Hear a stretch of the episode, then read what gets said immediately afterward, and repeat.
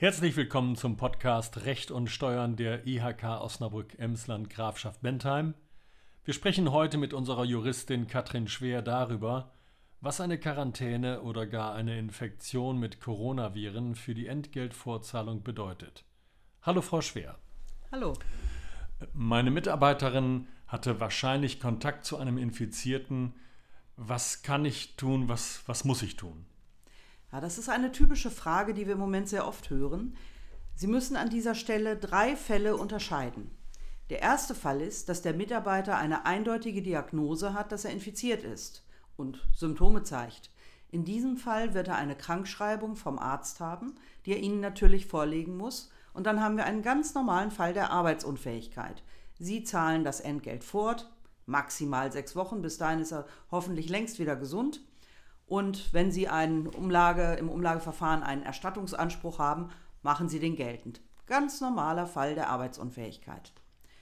Anders sieht es aus, wenn der Mitarbeiter Kontakt mit einem Infizierten hatte und das Gesundheitsamt sagt, dieser Kontakt war so intensiv, dass er eine Quarantäneanordnung bekommt. Dann hat er vom Gesundheitsamt einen schriftlichen Bescheid, dass er sich in häusliche Quarantäne begibt und eine Strafandrohung, dass er das Haus nicht verlassen darf. Jetzt kann der Mitarbeiter nicht arbeiten und Sie dürfen ihn im Büro nicht beschäftigen. Er ist aber nicht krank, das heißt, wenn Sie die Möglichkeiten für ein Homeoffice haben und sich mit dem Mitarbeiter einigen, Sie ihm die Arbeitsmittel zur Verfügung stellen, kann er im Homeoffice für Sie ganz normal arbeiten und behält dann natürlich auch seinen Lohnanspruch.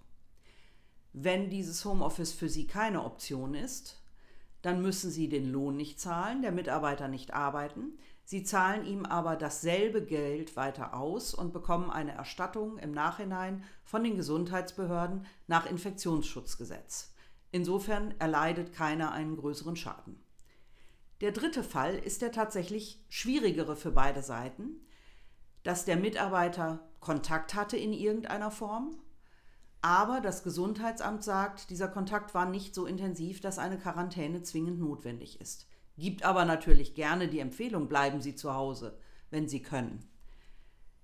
Jetzt äh, darf der Mitarbeiter äh, zu Hause bleiben, aber er darf immer noch raus. Er hat kein Verbot. Und Sie haben kein Beschäftigungsverbot. Möglichkeit 1, Sie sagen, komm her, ich brauche dich hier. Sie müssen die notwendigen Möglichkeiten ausschöpfen, ihn von anderen fernzuhalten, damit Kollegen sich nicht infizieren könnten, falls er doch infiziert wäre. Aber sie dürfen ihn arbeiten lassen.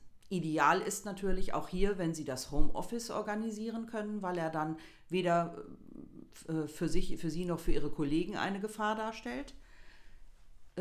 Sie müssen ihn aber nicht freistellen. Das heißt, wenn der Mitarbeiter aus Angst oder Fürsorge selbst sagt, ich will mich aber isolieren, müsste er dafür Urlaub beantragen oder im Rahmen der Gleitzeit Überstundenabbau oder vielleicht Minusstunden aufbauen oder eben notfalls unbezahlten Urlaub nehmen.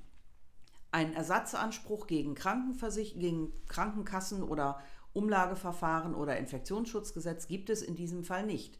Das heißt, Sie sind in der ungemütlichen Situation, Arbeitgeber und Arbeitnehmer, wer sich zuerst bewegt hat, verloren.